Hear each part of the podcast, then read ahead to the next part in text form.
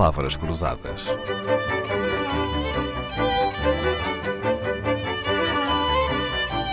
Porque quase tudo é uma questão de semântica.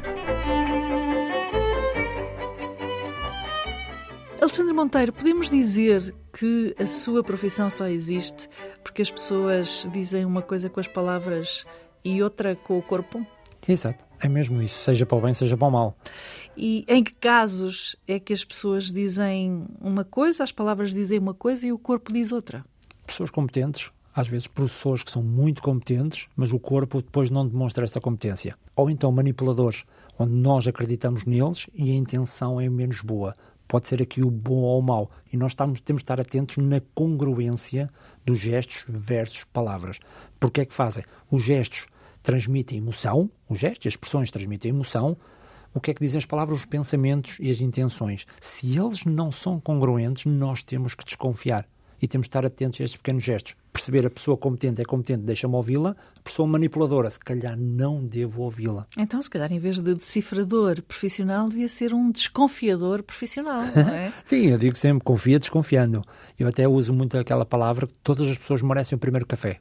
Todas. Não nego. Agora, o segundo sou eu que decido. Uhum. Saber interpretar essas incoerências uh, permite entender as entrelinhas, o subtexto, as emoções que a pessoa está a sentir. Uh, a imagem, então, vale por mil palavras. Quando há divergência, acredita mais no que é dito ou naquilo que vê? As pessoas, nós somos programados para acreditarmos naquilo que nós vemos, não naquilo que nós ouvimos. Porque se uma pessoa muito competente for lá com uma voz muito, eu sou muito competente, eu, eu sei muito sobre o assunto, se ela esfrega muitas mãos, se ela se encolhe, se começa a falar assim, nós dizemos, oh, se calhar não é assim tão, tão competente, se calhar não é tão seguro. Por isso é que o corpo é muito importante na comunicação. Dois terços da comunicação são através do mundo não verbal.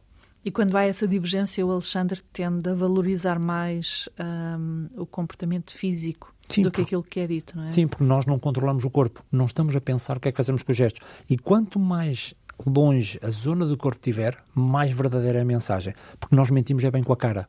Uhum. Os sorrisos falsos, o olhar falso, as expressões falsas. Já estamos treinados. Já estamos é? treinados. Agora, o resto do corpo, nós não estamos treinados. Mas eu posso mentir, mãos, mas eu pés. posso mentir com os pés? Sim. Sim, Sim com os pés. Por exemplo, quando me diz eu quero mesmo estar aqui contigo e o pé aponta para o lado contrário, quer dizer que eu tenho que ir para outro lado qualquer, porque os pés dizem-me para onde eu vou.